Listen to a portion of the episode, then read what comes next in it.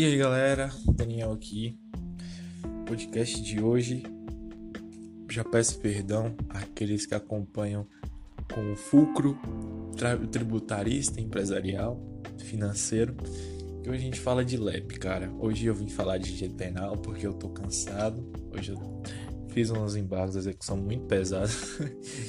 e a gente virou aquele RE que eu falei para vocês no último dia.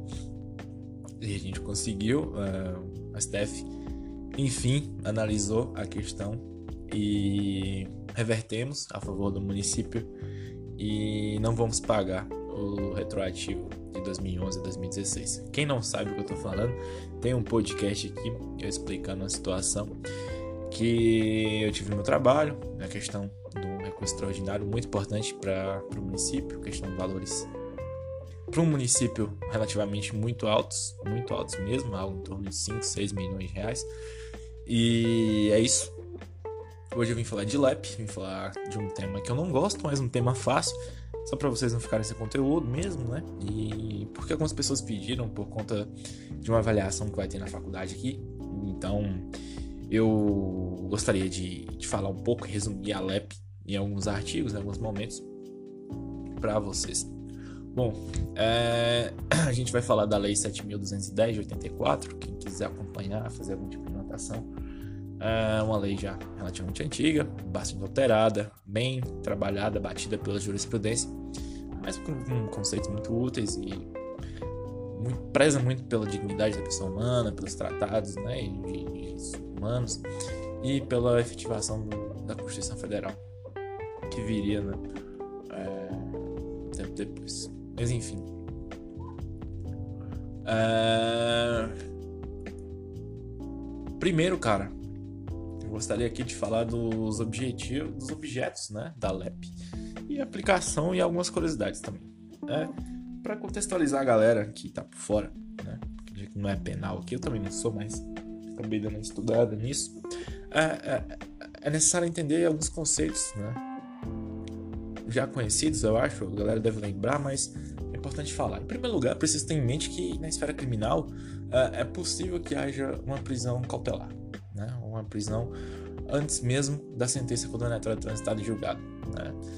Ou seja, nessa hipótese, a gente relativiza, desculpem os cachorros, porque estou tentando não tê-los, mas estão sempre presentes. Uh, há sempre uh, a possibilidade de, muito embora a pessoa não, não seja condenada ainda, seja inocente, né, até que se prove, é, e que venha ao final ser condenada, mas enfim, há a possibilidade de restrição da liberdade dessa pessoa, em tese inocente, para a defesa dos interesses maiores, como, por exemplo, a ordem pública, né, no caso da prisão preventiva. Por isso a gente fala em cautela, uma, um cuidado, uma, uma, uma preservação, né? Há algo maior a ser preservado. E o único meio de, de preservação, de efetiva uh, cautela, seria a prisão desse indivíduo intitulado preso provisório, né, pela doutrina e até mesmo pela lei em alguns momentos. Então, há três tipos de prisões cautelares: a prisão em flagrante, regulada nos artigos 301 a 310 do CPP, a prisão preventiva, no artigo 311 a 316, também do CPP, é a prisão temporária do artigo do, da Lei 960 de 1989, né? Além das cautelares, há a prisão uh, decorrente de sentença penal, condenatória a ser julgado, que é aquela clássica, né? Hipótese que não há mais se fala aqui em cautela, né? Nem nada, mas sim de uma sanção penal imposta uh, uh, diante de, um, de, uma prática, né? De um, de um ato infracional penal apurado e verificado pela autoridade competente, pelo juiz competente e tudo mais. É, nos artigos 1 e 2 parágrafo único da Lei 7.210, que é a LEP, né, é, é expresso uh, o alcance tanto aos presos condenados quanto aos provisórios. Então, assim, galera, é, estão abrangidas todas as prisões, como a gente já disse, de natureza cautelar, e a prisão também decorrente de antes julgado, a prisão clássica, aquela decretada pelo juiz de direito de forma efetiva num processo que correu todo, todos os passos necessários, né? Sem essa, para nós civilistas, diríamos assim, sem a tutela de urgência, sem a, tutela cautelar ali do início do processo que foi deferida, mas sim de, uma, de, uma, de um bem da vida tutelado. Tentando traduzir em miúdo seria isso pra gente que não é tão da área, né? Que é a maioria da galera que escuta o podcast. É interessante fazer uma ressalva aqui porque atualmente ninguém permanece preso, né? Em razão de prisão em flagrante. É, após a voz de prisão, né, conforme o artigo 301 do CPP, é, vai ser lavrado um auto de prisão em flagrante e, dentro de 24 horas após a realização desse auto, ele deve ser encaminhado ao juiz competente. Está lá no 306, parágrafo 1 do CPP, que decidirá então pela decretação da prisão preventiva, né, se presentes os requisitos 319, ou pela concessão da liberdade provisória, se ausente os requisitos, né, ou até mesmo pelo relaxamento da prisão em flagrante quando a mesma se mostrar ilegal nos termos 310 do CPP. Ou seja, o máximo que alguém pode permanecer preso em flagrante por 24 horas, que é o prazo da lavratura do APF, né, que eles chamam lá, e eu não sei porquê, APF, auto de prisão em flagrante, acho que é isso. e ele é encaminhado ao juiz, né? Esse é o prazo, ele tem 24 horas, né, como a gente disse, é, da lavratura do auto até uh, o encaminhamento ao juiz competente. Né? Dessa forma, a LEP não seria, em regra, aplicável ao preso provisório em razão da prisão em flagrante. Né? Outra curiosidade que eu achei, e talvez dúvida né, de alguma uma galera, não sei, mas quanto ao preso é, estrangeiro que cumpre pena no Brasil, evidente né, que, que vai se aplicar a, a execução da pena, né, a LEP, a execução da pena, dessa pena aplicada a esse indivíduo. Não há motivo para distinção, afinal, a Constituição né, estende a ele, no artigo 5 né, os direitos fundamentais reservados aos brasileiros. É, uma situação curiosa que eu, eu encontrei foi quanto a presos em situação irregular. Sobre isso, o STJ, em 2014, decidiu da seguinte forma: vou ler aqui para vocês informativo 535 de 2014 aqui, é, do STJ. O fato de estrangeiro estar em situação irregular no país, por si só, não é motivo suficiente para inviabilizar os benefícios da execução penal. Isso porque a condição humana de pessoa estrangeira submetida à pena no Brasil é protegida constitucionalmente e no âmbito dos direitos humanos. Com efeito, esses são aplicáveis não só às relações internacionais, mas a todo ordenamento jurídico um direito penal e processual penal, por incorporarem princípios que definem os direitos e garantias fundamentais. E se é o HC 274249 de São Paulo, relatora Marilza Mainardi, desembargadora convocada do TJ Ceará, julgado em 4 de 2 de 14. Beleza, galera? Adentrando agora a, ao texto, né? Da legislação, o artigo 1 da LEP afirma que cabeis aos internos, internos, né? são internas, estou vendo aqui. Olha lá. Em última para você que está. É, na hipótese de imputabilidade por doença mental ou desenvolvimento mental completo, lá no artigo 26 do Código Penal, sei que faz tempo que você foi lá, mas hipótese do doente mental ou daquele que não teve desenvolvimento mental complexo, ação ou omissão criminal, é, ele é aplicado, né? Em, em, ou na falta de acompanhamento ali, em tese deveria ter, né? Não sei. De certa forma, fala se era internado, sujeito então a LEP, que de forma expressa no seu artigo 1 traz essa possibilidade. Só que, galera, segundo a doutrina, é interessante porque o menor de 18 anos também é inimputável, mas não é lhe aplicada a LEP na hipótese de ato infracional, beleza? Então aqui a gente tem que ficar, uh, tomar cuidado com a de segundo Seguindo, possui uh, a redação da seguinte forma: uh, penal dos juízes de justiça ordinária em todo o tempo. Na prática, o que o dispositivo quer dizer é que a atuação do Poder Judiciário não está limitada ao processo de conhecimento, mas também à execução penal. Né? Uh, em execução da ação, por exemplo, ampla defesa, contraditório, processo legal, publicidade dos atos, intimação de, de, advogado sob pena de nulidade, enfim. Né? A respeito de competência, que é um tema que, que eu já fiz um podcast aqui, da, da, acho que é o tema natureza jurídica e competência são as coisas que o estudante de direito tem que morrer sem saber. É mais difícil que prestar na cabeça, pra mim, né? Enfim. E pra galera também, né? Só pra mim. Competência, então, galera, alguns pontos são importantes. A lei uh, de execução penal é aplicável aos condenados pela justiça eleitoral e pela militar que são jurisdições especiais, né? E isso está previsto no parágrafo único do artigo 2 e não somente a, aos condenados de justiça comum, como era de se imaginar, né? Só que, é, em sua prova de concurso ou de, de OAB, não sei o que você vai fazer, vão ser questionados da seguinte forma. E o cara lá, tal, isso condenado pela Justiça Federal, cumpre pena num presídio estadual a quem vai competir uh, julgar os pedidos relacionados à execução penal.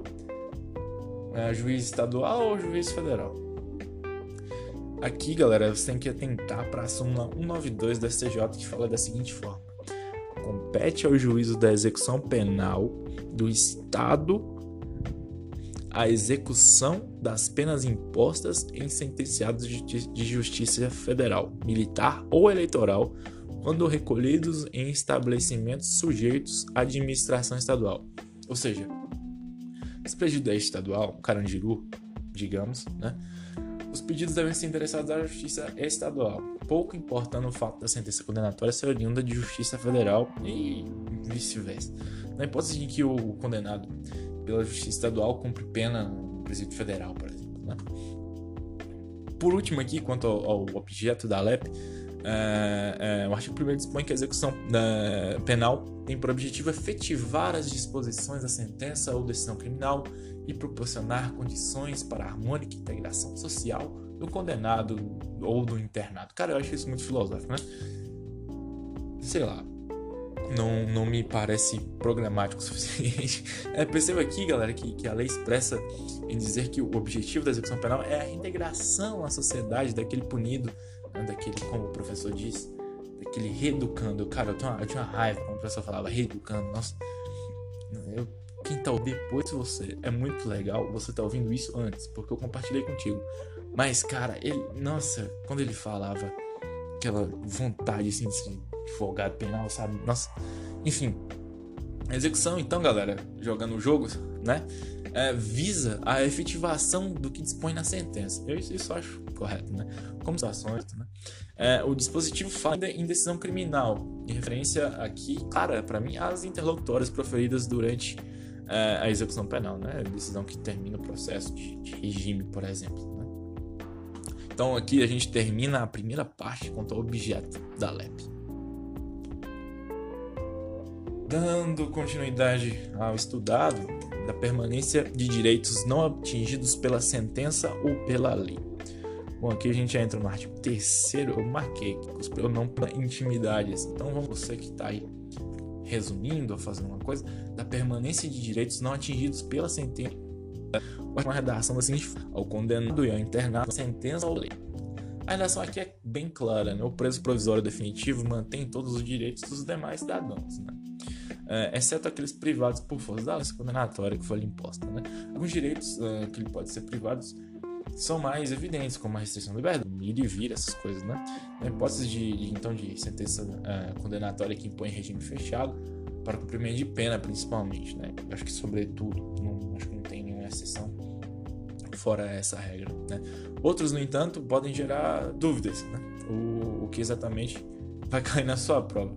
Vamos dar uma olhada nisso. Eu separei algumas coisinhas aqui.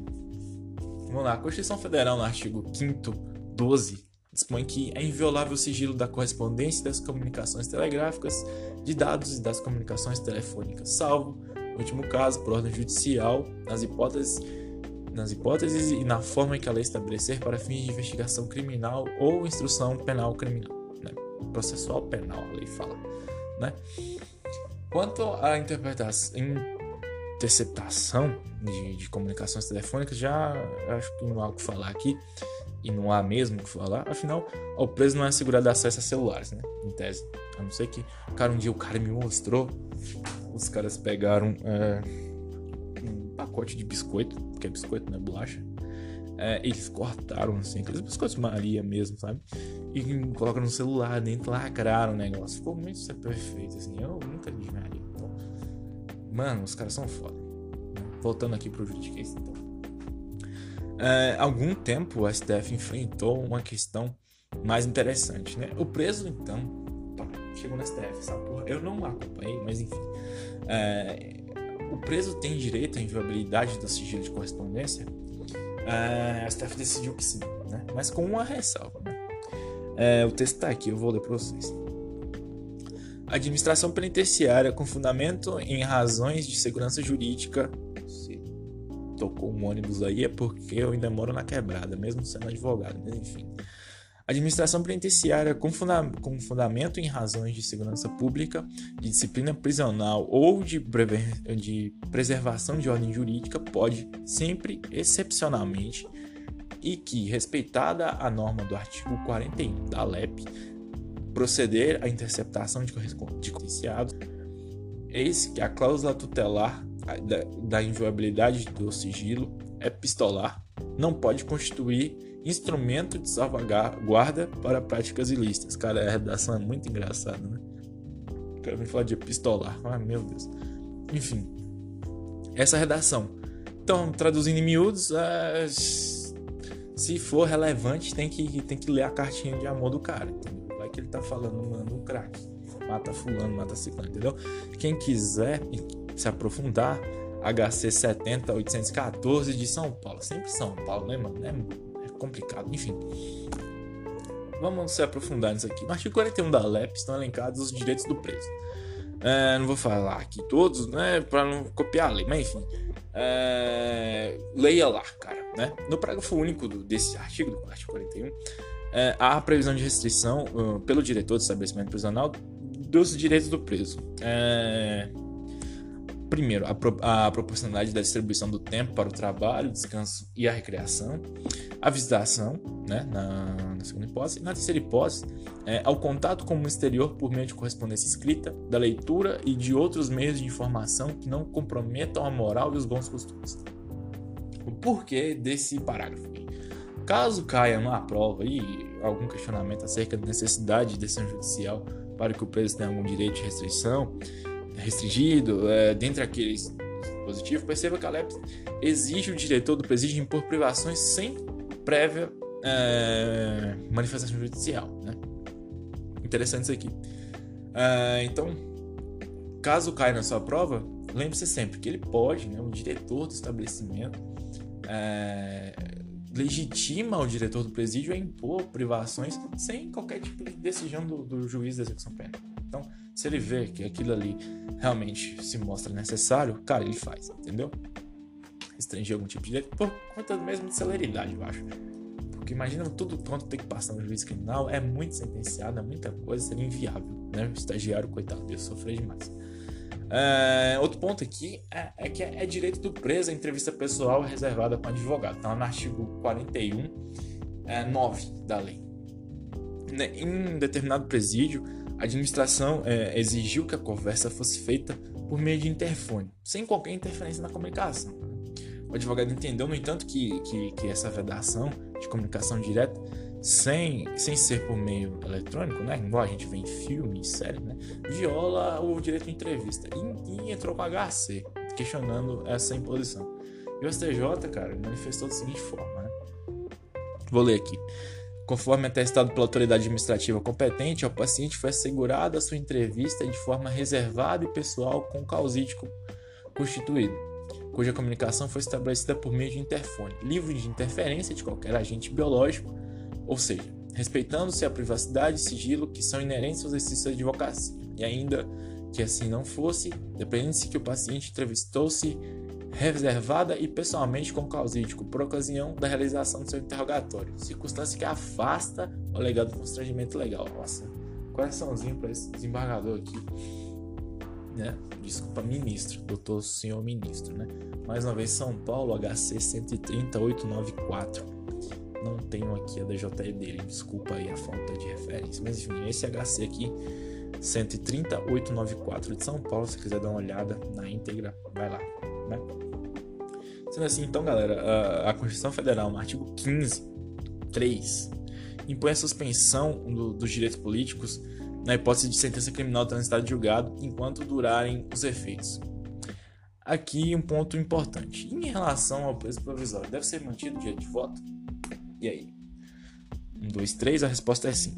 É, pois não há aqui qualquer, qualquer suspensão de direitos políticos em razão de decretação de prisão preventiva. Essa era uma curiosidade que caiu numa prova de concurso, eu acho que foi para juiz, juiz TRF3, juiz federal TRF3, 2012, 13, não lembro.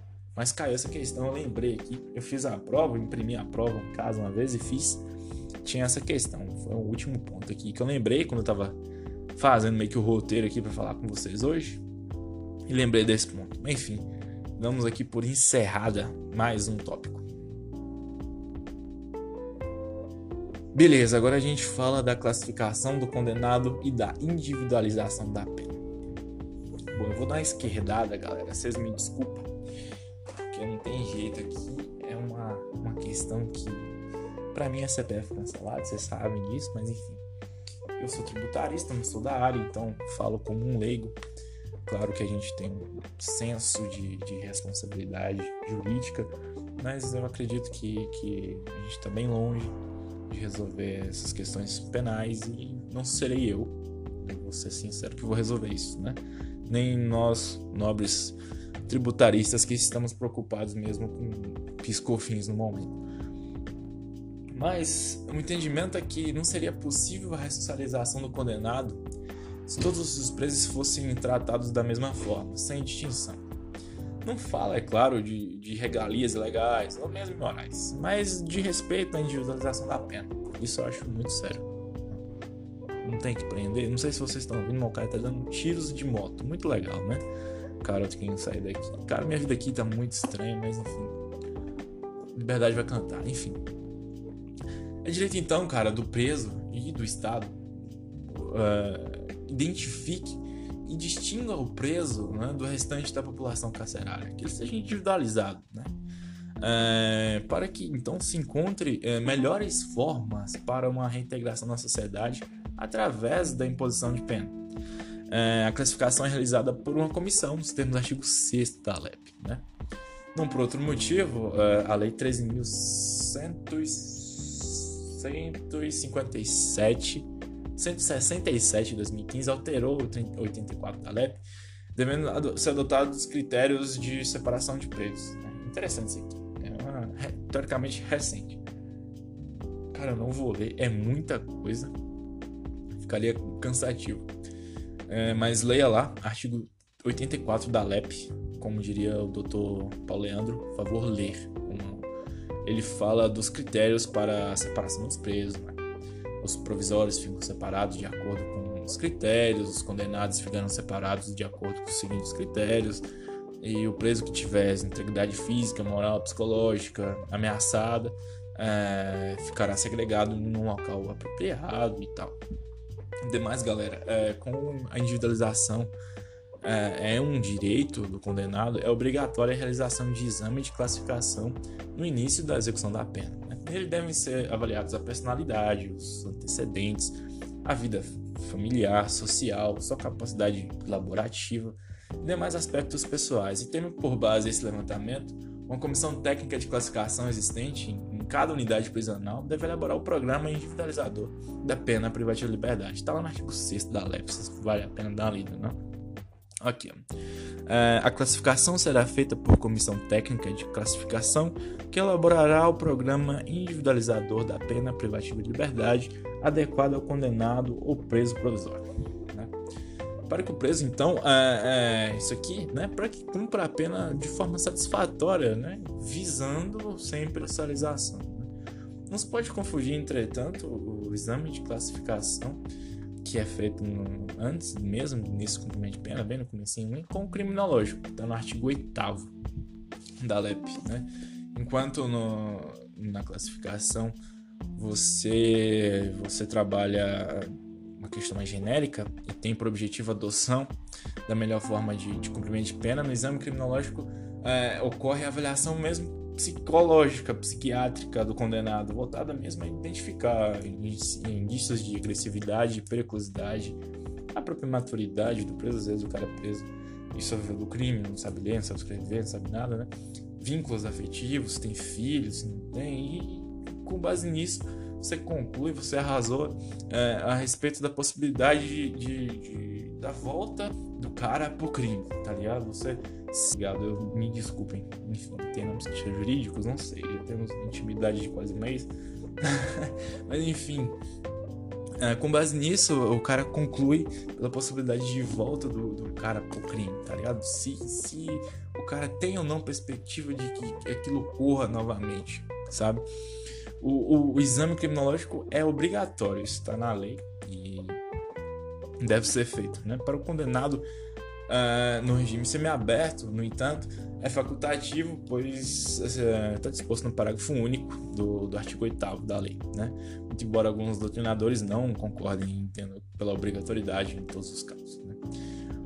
Então, com o exame criminológico, uh, tem um objetivo de avaliação psicológica, psiquiátrica do condenado, é indiscutível a, a, sua importância no momento em que se avalia a possibilidade de, de progressão de regimes, né?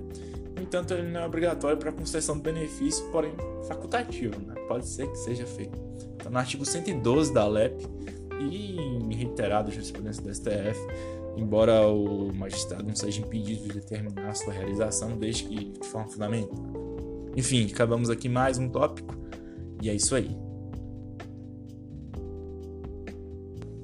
Dando então continuidade, vou falar aqui de dois institutos que eu achei interessantes, mas bem curtinhos.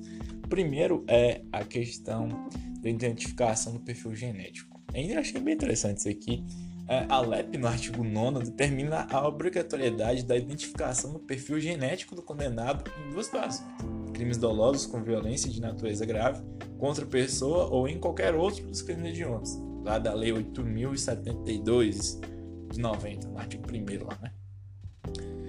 Eu, né, dos meus carochinhos aqui, cara, eu de constitucionalidade é questionável, né? Embora não exista nenhum julgado reconhecendo a violação da Constituição, é uma hipótese de identificação criminal que pode ser realizada ainda que identificado civilmente condenado. Cara, enfim.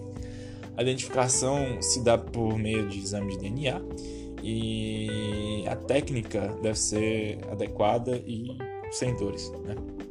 E as informações são armazenadas num banco de dados sigiloso. Cara, eu acho isso muito polêmico. Muito polêmico. Muito mesmo. Mas enfim, vamos falar de uma coisa mais leve. Vamos falar de assistência ao preso.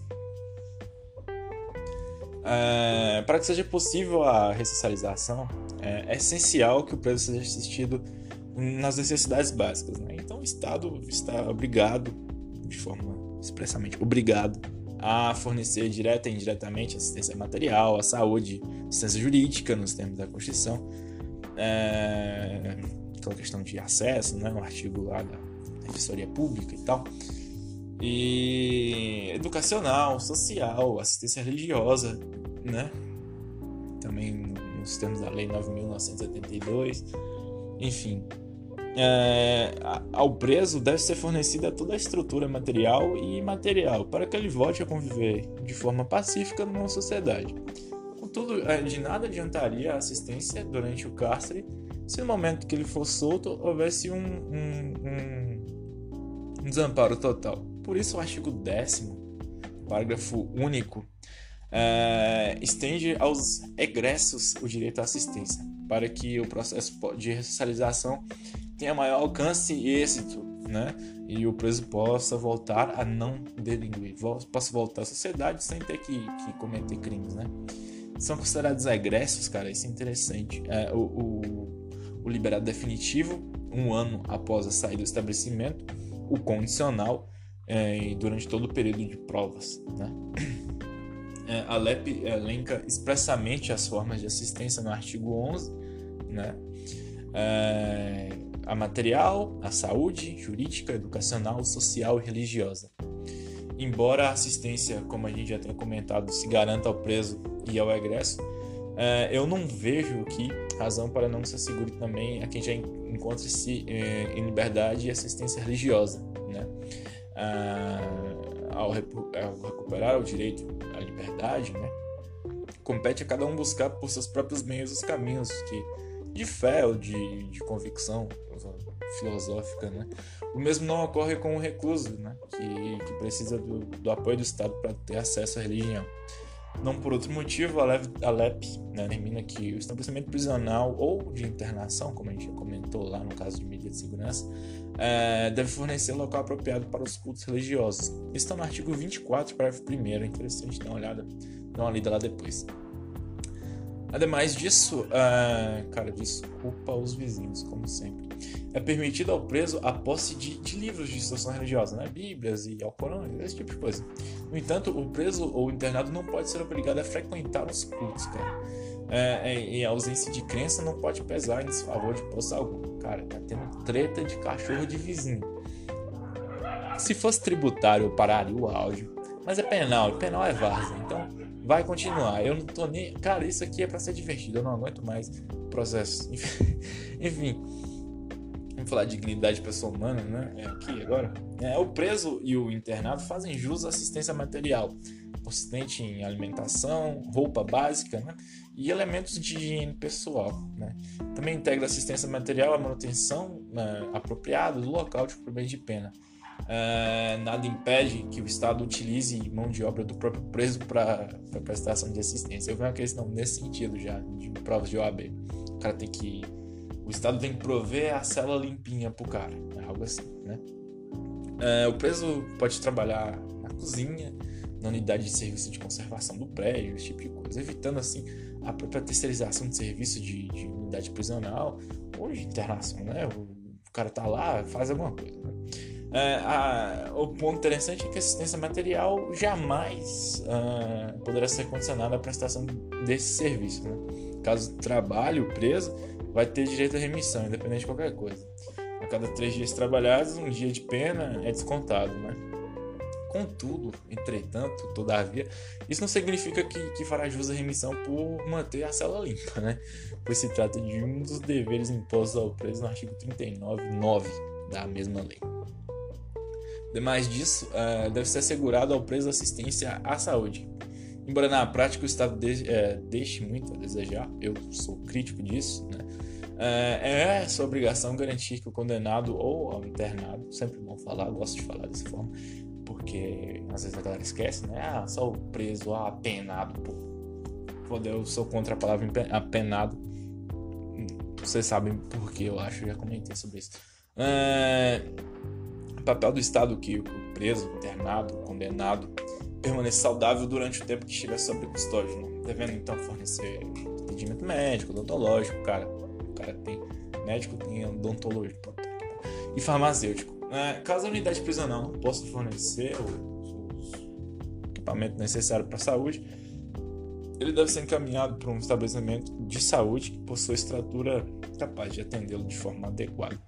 É, além disso, a, é garantida a liberdade de, de, contratar um médico de confiança pessoal do internado ou do submetido ao tratamento material por seus familiares ou por seus dependentes, a fim de, de uma orientação né, do tratamento. Cara, isso é o artigo 30, 43 da LEP. Né, da LEP. É, nessa hipótese de contratação, né, havendo divergências entre o médico oficial e particular, serão resolvidas pelo juiz da execução. Pode sempre, né? Isso é, é de processo, né? Interessante que, estando o condenado a cometido com uma doença grave, é possível o recolhimento dele em residência particular. Está no artigo 117.2 da lei. E, embora a lei autorize o, benefício apenas para o preso em regime aberto, o STJ admitiu em algumas situações a extensão para o regime fechado. Vou ler aqui para vocês. Ó. Uh, não se descura que essa Corte Superior, em casos excepcionais, tenha admitido a prisão domiciliar a condenados portadores de doenças graves que estejam cumprindo pena em regime fechado, desde que demonstrada a impossibilidade de receberem um tratamento adequado no estabelecimento prisional. No caso, né, é demonstrado o real estado de saúde do paciente, porque o mandado de prisão para iniciar o cumprimento de pena ainda não foi cumprido e o penado não se submeteu aos exames médicos solicitados pelo juiz das execuções para comprovar a absoluta impossibilidade de tratamento dentro da unidade. Assim, o direito de recolhimento à prisão domiciliar não restou configurado. Então aqui o cara não rolou, mas é, caso comprovado que, que não há condições de receber adequado tratamento dentro do centro, né, do, do estabelecimento prisional, ele poderá se fazer benesses do dessa hipótese do artigo 117.2 da LEP, né? Por fim, galera, é, ainda que, que a relação de, de assistência à saúde, é, o Estado deve fornecer a, a presa, a, a, aquela gestante, né, a pessoa que, que guarda um feto ali dentro de si, é, um acompanhamento médico desde o pré-natal até o pós-parto. E, e, esses cuidados deverão ser estendidos ao recém-nascido a partir do, do, da concepção. Né? Ademais disso, é, os estabelecimentos penais destinados a mulheres serão dotados de berçário, onde os condenados poderão cuidar de seus filhos, inclusive alimentá-los até os seis meses de vida. Né? E a unidade prisional deve fornecer também é, meios que, que, que, permitam o contato do presidiário com o filho até os sete anos de idade. Cara, isso é interessante, é bem, bem inclusivo. Artigo 89, caput da lei. Dá uma geral constitucional aqui, a Constituição assegura né, a assistência jurídica integral gratuita para aqueles que, que atendem os requisitos e são insuficientes no termo conceptivo da palavra é, dinheiro. Né? A LEP presta no artigo 15 impõe a, a assistência jurídica dos presos ou, ou internados que, que não possuem condições de, de constituir um, um patrono. Né? Isso não significa, cara, que, que assistência não será fornecida a quem possui condições financeiras, mas se nega a constituir advogado particular. Afinal, o direito de ampla defesa não pode ser afastado, né? De nenhuma hipótese. Como já, já, já falamos aqui em momento anterior, execução é um procedimento judicial e todos os princípios aplicáveis ao processo de conhecimento também serão aplicados e devidos de observância aqui na execução da pena, sob pena de nulidade é, em regra, a assistência judiciária é prestada pela, pela DP, né, pela Defensoria Pública, e excepcionalmente pelos dativos, onde, a instituição não prestar o, devido atendimento nos convênios né, e tudo que a gente conhece. Né. Como um meio de, de o preso tem direito a uma assistência educacional também. Né. É inegável a importância da formação de qualquer pessoa, isso é evidente.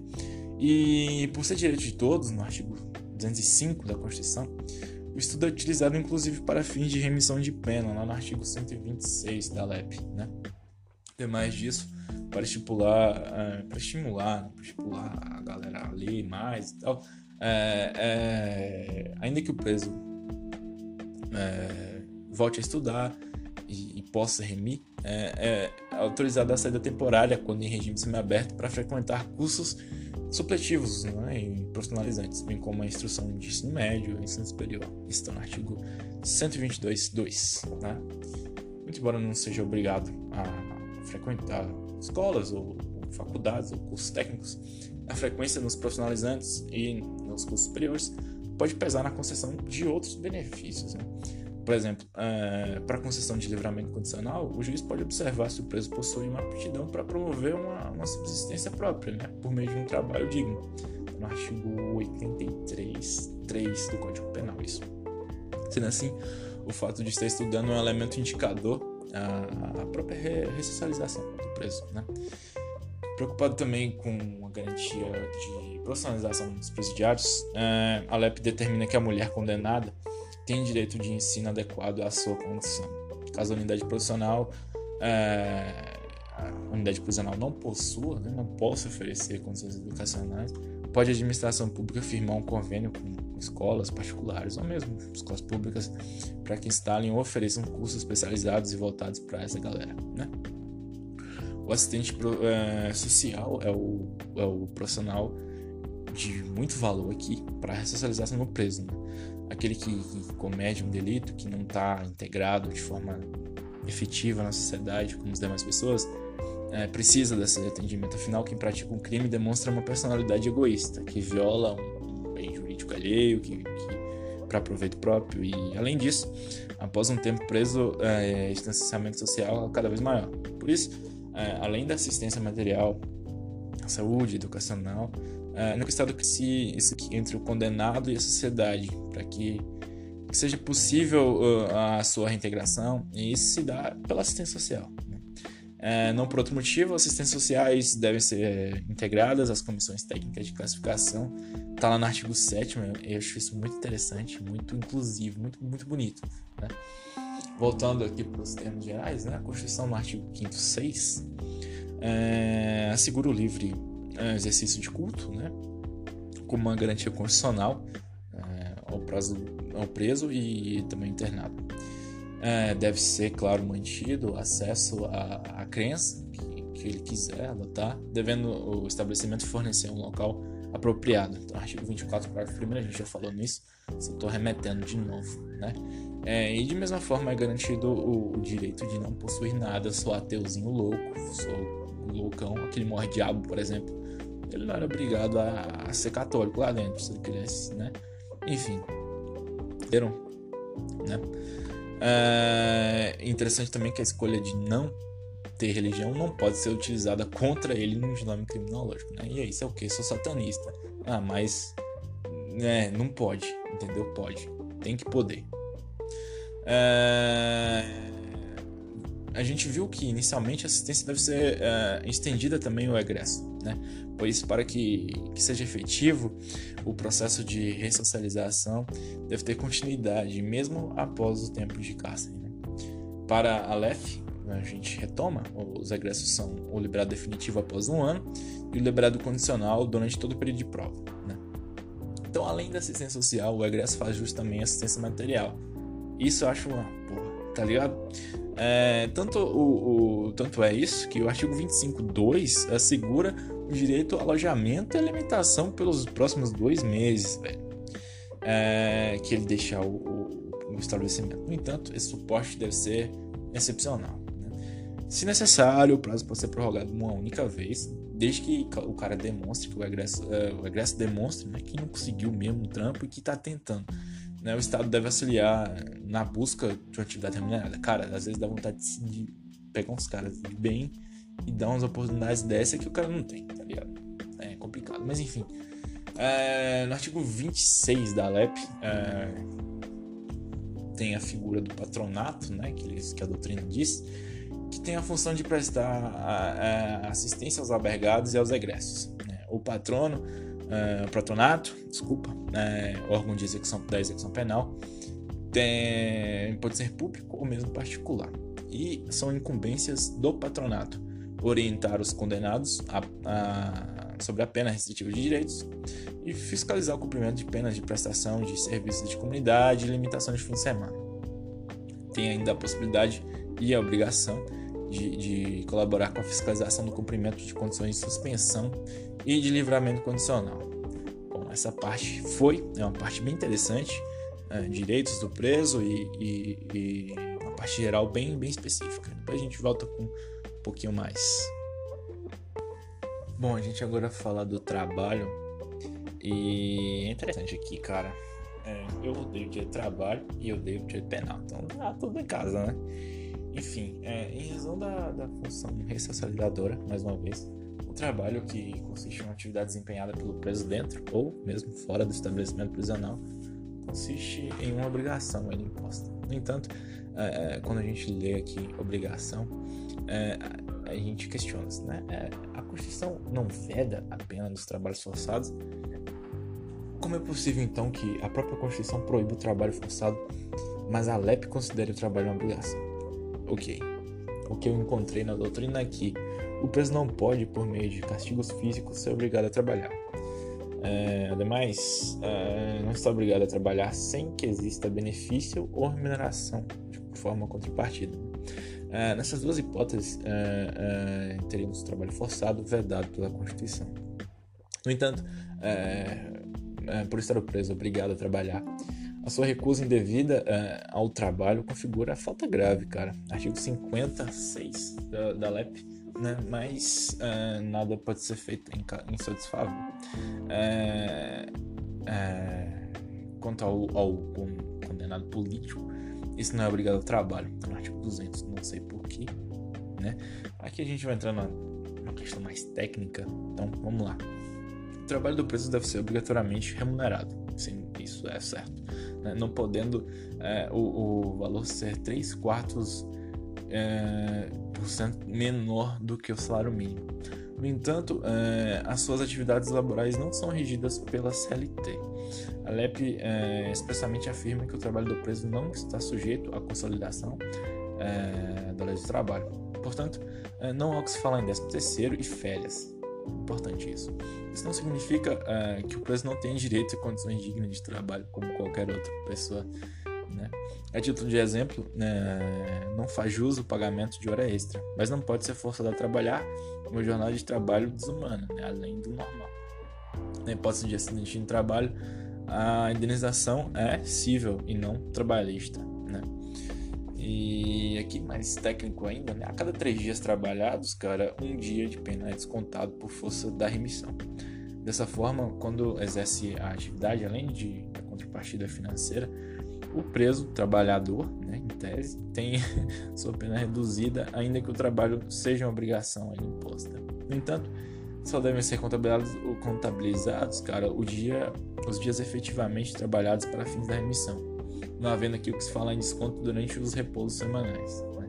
Como já explicado e no momento anterior, é, o trabalho do preso não é regido pela LEF, pela CLT. É, contudo, na hipótese de acidente, ele será reparado é, civilmente e fará jus à, à remissão, né? é, embora não esteja é, efetivamente trabalhando. O STJ possui um entendimento, eu não recordo o número da súmula ou se é só uma jurisprudência, mas sei que ele fala que somente é, o preso que fica impossibilitado por acidente de, de prosseguir o trabalho ou nos estudos é, continuará a beneficiar-se com a remissão nos termos do parágrafo 4 do 126 da, da. Aquele que nem sequer iniciar o trabalho por remissão, mesmo que tenha capacidade laborativa reduzida em razão de validez, não tenha benefício de maneira ficta.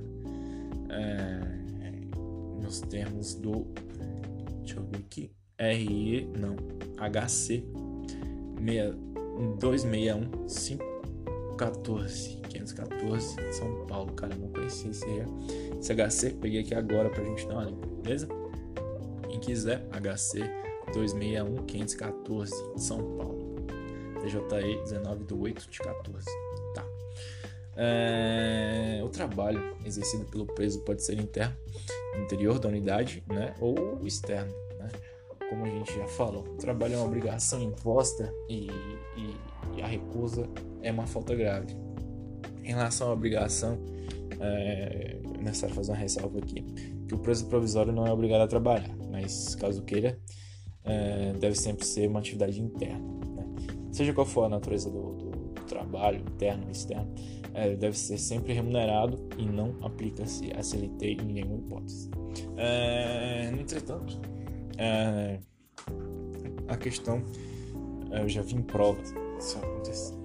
É, visualiza comigo. O preso de regime aberto que exerce uma atividade externa, é, ele pode ser empregado pela CLT ou a vedação é, a CLT prevista no parágrafo 2 do artigo 28 da LEF é aplicado a, a qualquer preso, né, qualquer regime.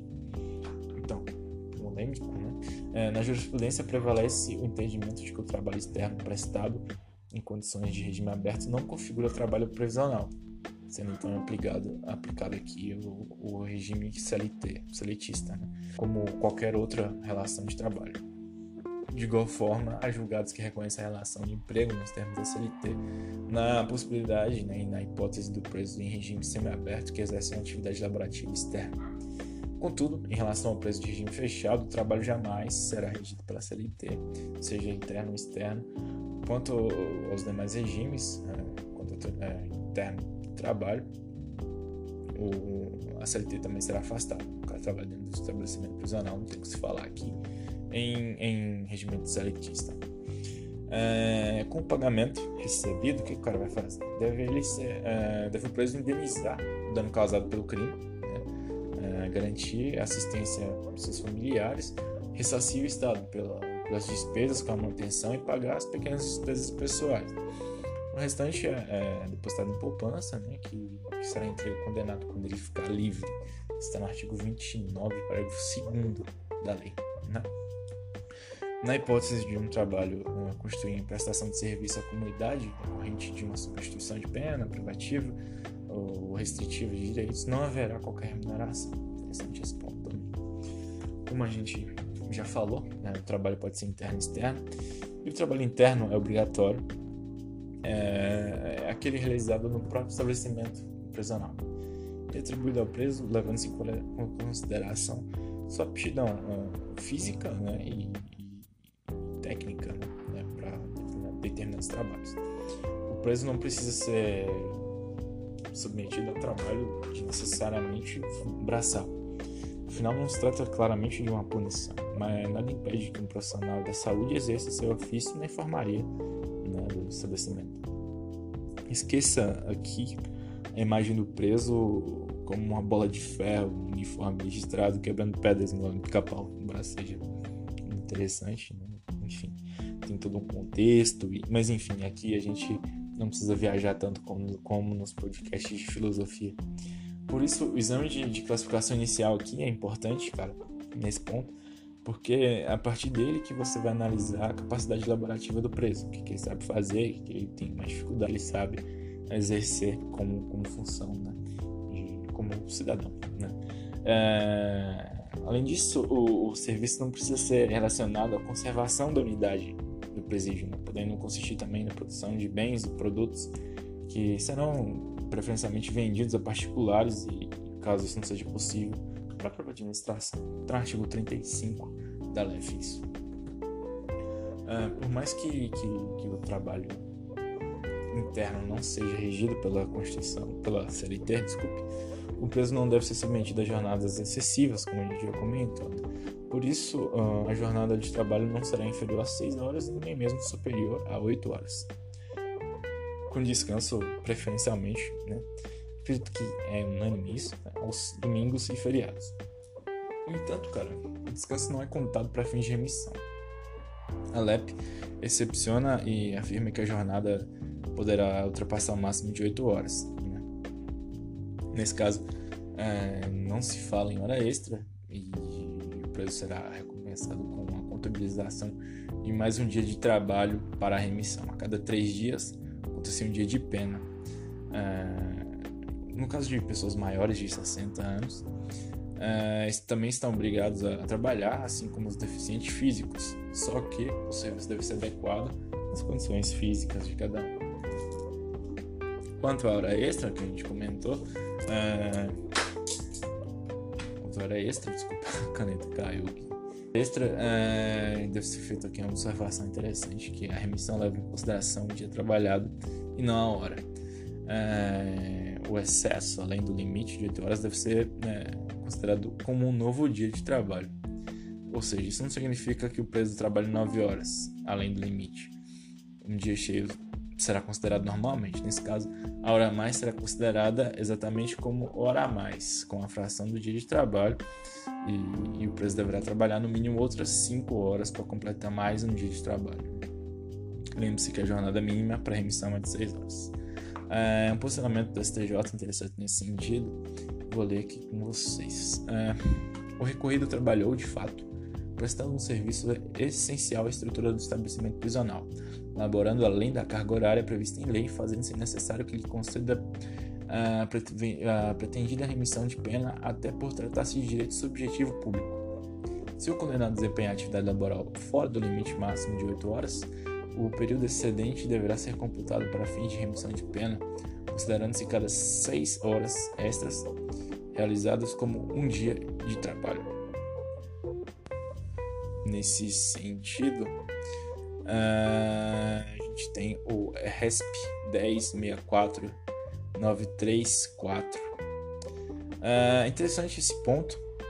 E o benefício do trabalho externo uh, será revogado quando o preso praticar outro crime e, e, e não é preciso que o preso seja processado e condenado para revogação, simplesmente o cometimento. Né?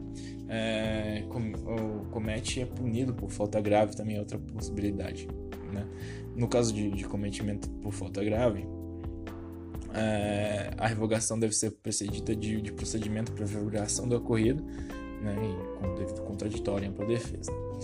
Tem, tem comportamento inadequado no trabalho que foi designado, e nesse caso a responsabilidade e a disciplina são requisitos subjetivos do benefício. Né? Caso não existam ou deixem de existir posteriormente, a, autorização para o trabalho externo deve ser revogada.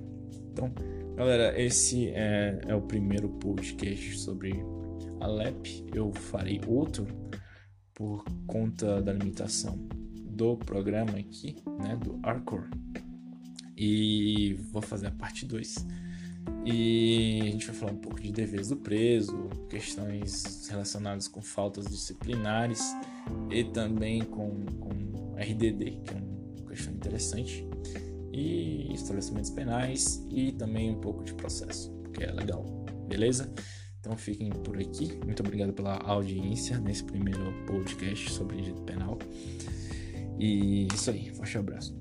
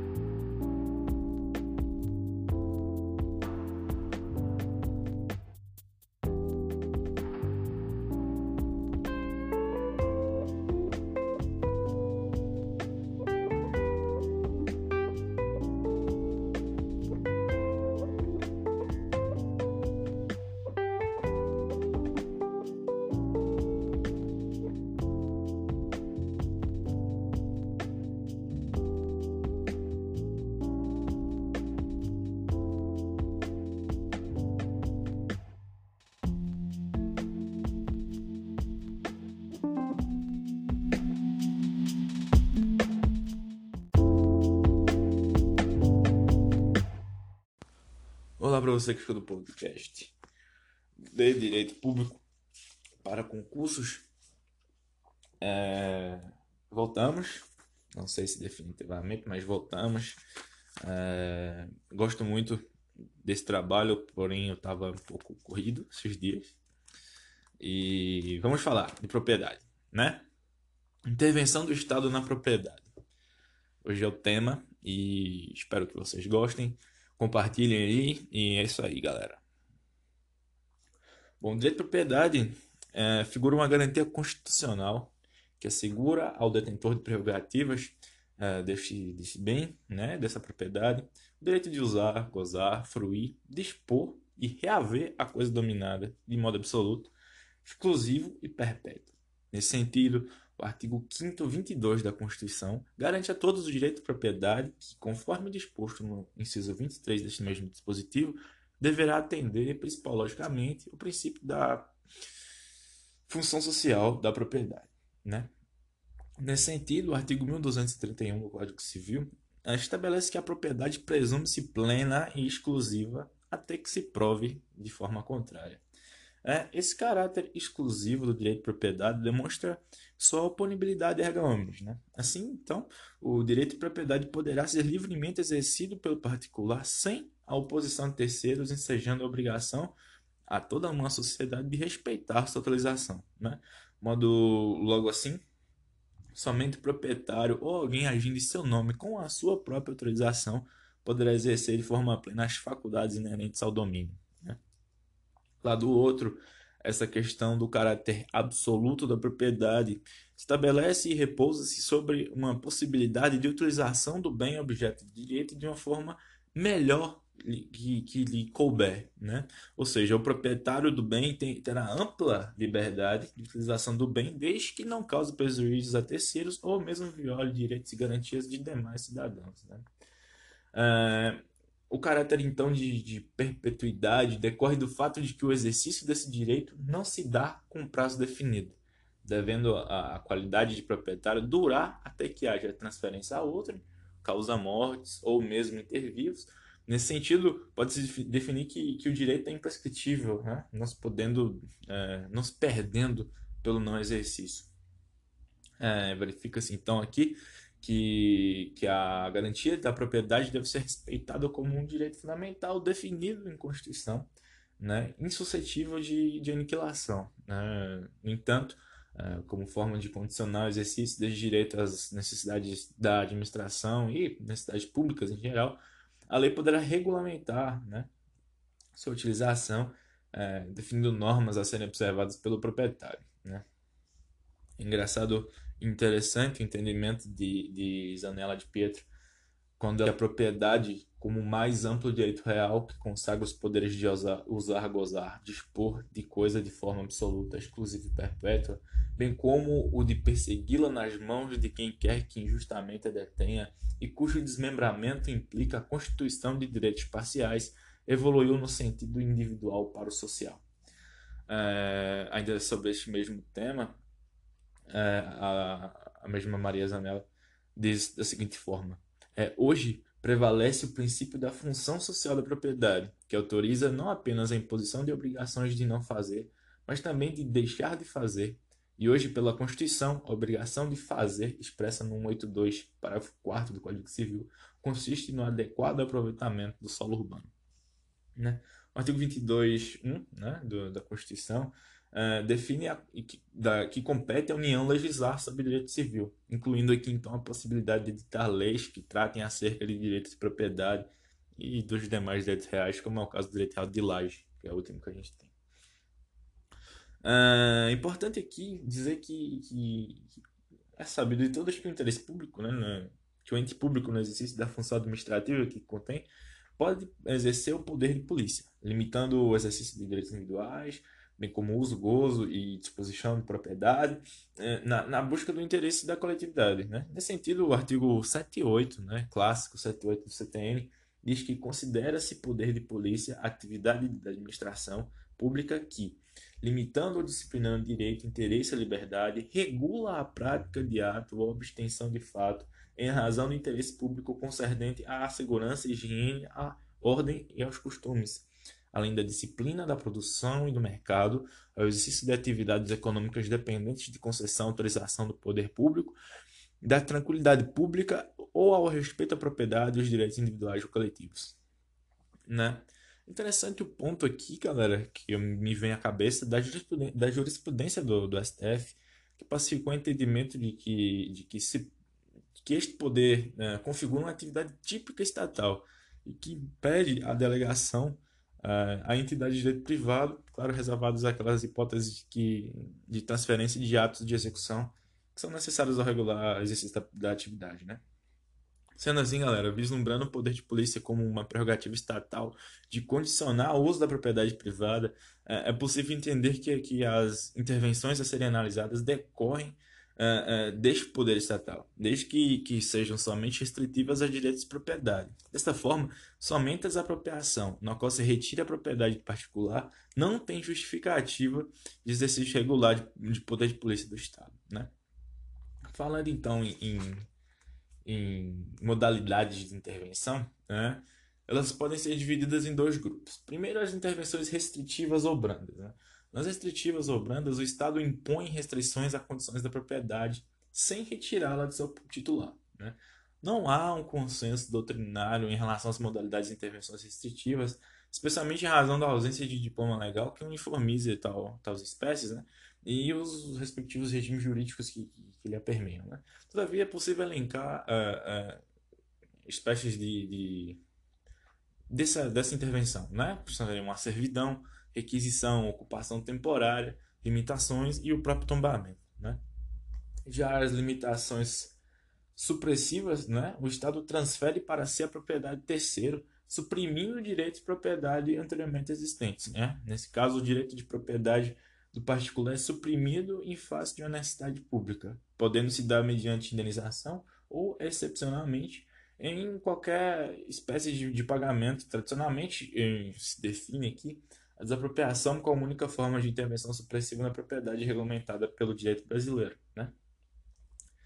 É, são hipóteses de, de, de, intervenção. Então, a, a, a questão da desapropriação realmente é bem interessante esse ponto, cara, porque é a única que está regulamentada, né? Tem um decreto que estabelece direitinho isso e, e, estabelece as linhas gerais sobre tal questão. Então, vamos falar um pouco de desapropriação, né?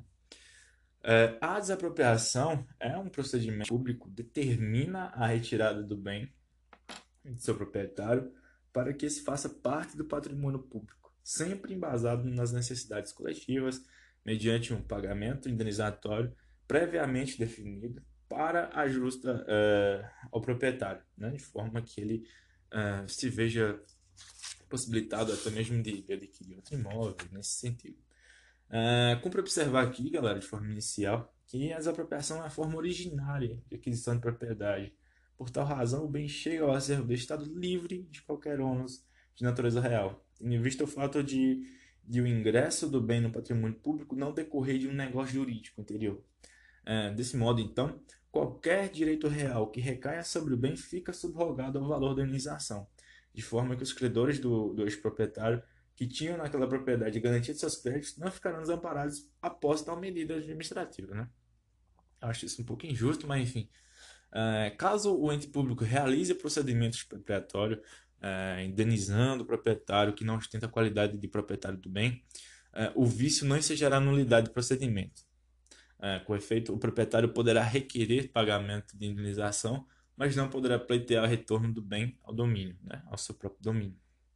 Então, a expressão aqui, transferência de propriedade, não é correta para caracterizar a desapropriação. É, já vista não haver uma efetiva transação aqui, uma transição, uma, uma, uma venda, um, negócio jurídico, né? mas sim uma retirada do patrimônio original e o surgimento de um novo direito de propriedade, novo sem qualquer é, direito real ou ônus real que, que anteriormente pudesse recair sobre imóvel. É, Para a gente fechar esse caso, a doutrina de jurisprudência costuma apontar a desapropriação como uma situação excepcional, somente sendo admitida quando presentes os pressupostos constitucionais para sua prática. Uma, em regra, o poder público deverá respeitar a propriedade, né, garantindo a todos os cidadãos o, como um preceito fundamental, como a gente já mencionou anteriormente. Né? A desapropriação uh, poderá recair sobre todos os bens de valor econômico, sejam eles móveis ou mesmo imóveis, né? corpóreos, incorpóreos, públicos e privados, nesse sentido o, dos bens públicos, né? É, o decreto-lei 3365 de 41, esse decreto é muito importante, que salva muito na prática administrativa pública e muitos casos já nesse sentido acabei por encontrar nessa vida aí de, de procuradorias, né?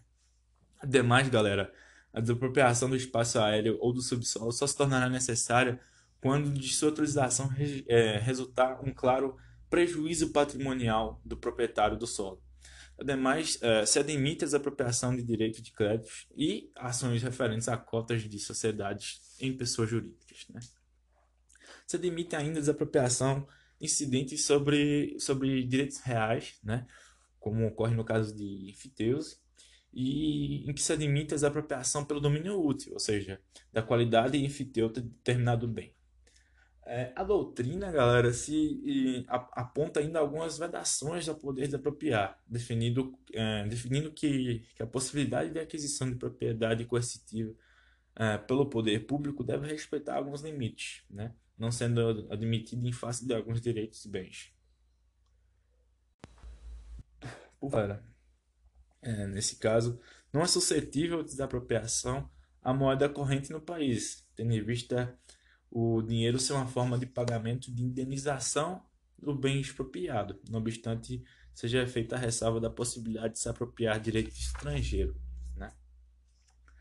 Para falar então um pouco de, de pressupostos né, de, da apropriação, uh, para que ela seja feita de uma forma legítima, se faz necessária a presença de dois pressupostos cumulativos, quais sejam o interesse público, pode se manifestar por meio da demonstração de utilidade ou necessidade pública, tendo em razão de interesse social, e o justo pagamento de indenização pelo ente estatal, que deve ser prévia à emissão na posse e de forma uh, pecuniária, né, em dinheiro, os termos da Constituição, artigo 20, artigo 5 inciso 24, né? Com base nesse dispositivo, então, é, depende que a desapropriação por parte do, do, do Estado depende da comprovação destes dois requisitos e de, e de que a ausência de qualquer um deles enxerga a nulidade do ato. Né? A gente pode falar é, como conceito de utilidade pública a utilização de, em que o bem público terá necessidade de utilizar o bem de forma direta seja por uma obra pública ou seja por uma prestação de determinado serviço, sendo a situação regulada pelo Decreto 3365-41, né? Lá no seu artigo 5 leiam, é bem interessante esse, esse inciso, né? Já a necessidade pública se verifica nas hipóteses em, em que se poderia imaginar uma situação de utilidade acrescida da urgência na solução de um determinado problema, né? Sendo assim, os casos de necessidade pública, a ausência de, de atuação estatal premente poderá ensejar uh, prejuízos ao interesse público. Né? As hipóteses de interesse social são justificadas, por fim, pela, pela necessidade de, de se garantir a função social da propriedade. Né? Nesses casos específicos, a desapropriação tem a intenção de reduzir desigualdades sociais e conferir uma destinação social ao bem expropriado, mesmo que ele não seja utilizado diretamente pelo ente estatal. Né?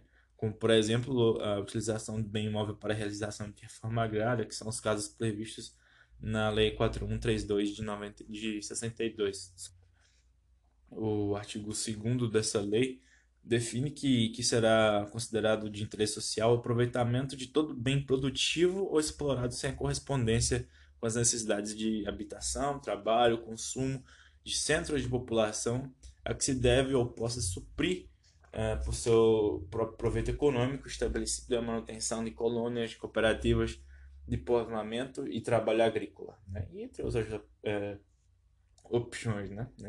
Próprio texto constitucional expõe três hipóteses de desapropriação, né? que é a urbana, no 182, a rural, no 184, e a desapropriação com fisco, no 243. Né?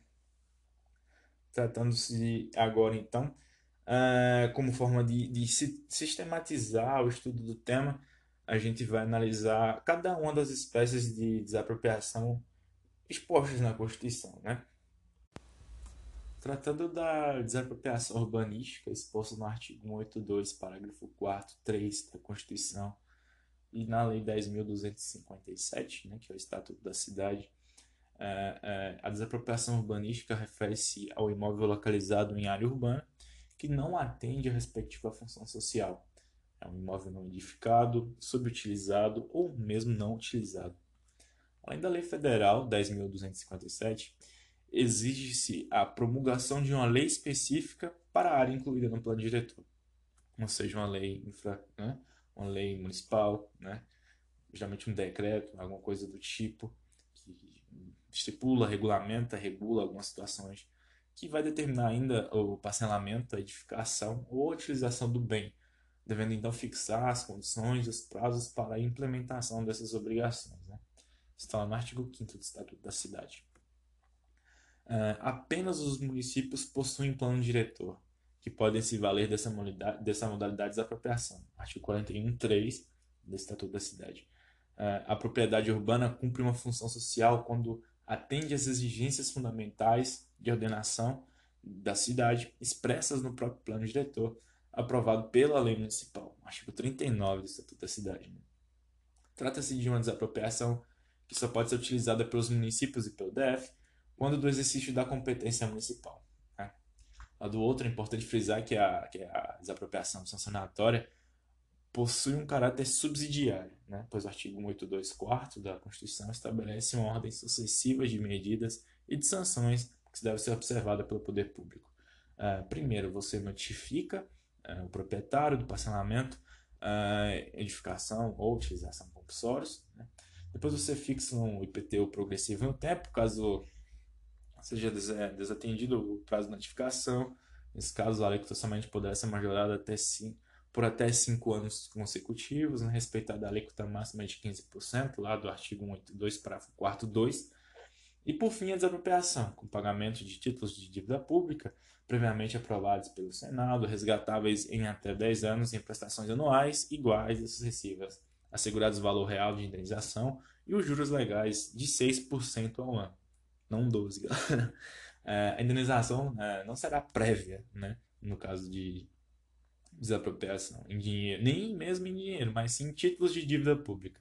De acordo com o artigo 8 né, parágrafo 2 do Estatuto da Cidade, o, o valor real da indenização levará em conta os critérios de, de refletir o valor da base de cálculo IPTU, descontado o montante incorporado em função de obras realizadas pelo poder público na área onde o mesmo se localiza, após a notificação em que se trata o, inciso 2 do artigo 5 do Estatuto, e não computará expectativas de ganhos, lucros cessantes e juros compensatórios. Né? Os títulos não poderão ter, eh, não terão poder liberatório do pagamento de tributos. Né? É, a partir da incorporação do bem ao patrimônio público, o município terá o prazo de cinco anos para proceder ao adequado aproveitamento do bem. Né? O aproveitamento poderá ser efetivado diretamente pelo poder público ou por meio de alienação ou concessão a terceiros. Né? Observe-se que, nesses casos, o, o, devido procedimento licitatório né, deve ser seguido, o artigo 8 parágrafo 5 do Estatuto o adquirente, no caso, é, é, permanece com as mesmas obrigações de parcelamento ou utilização do imóvel. Né? Além do caráter sancionatório, mesmo que subsidiário, é, são duas as principais características da desapropriação urbanística. Né? A competência do município, né? que, ou do DEF, e a indenização em títulos de dívida né? resgatáveis em até 10 anos.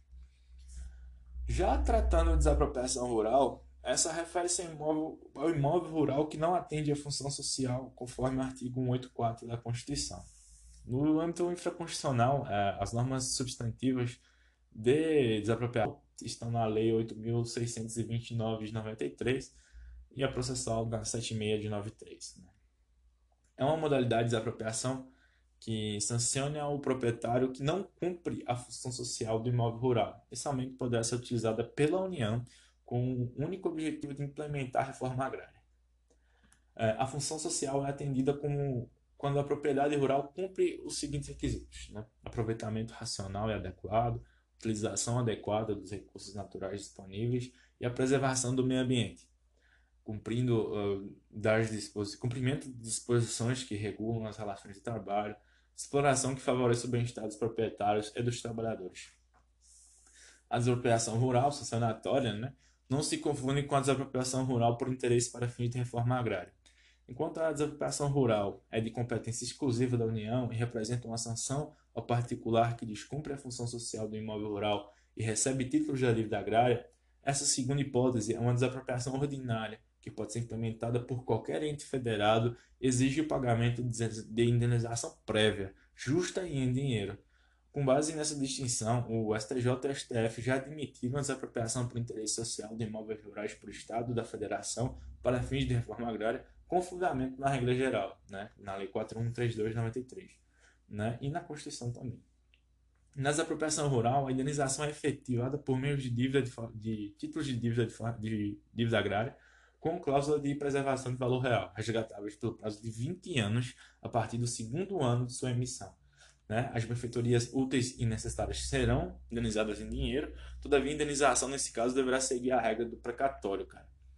Né? As operações de transferências de imóveis desapropriados para fins de reforma agrária isentas de impostos federais, estaduais e municipais. Né?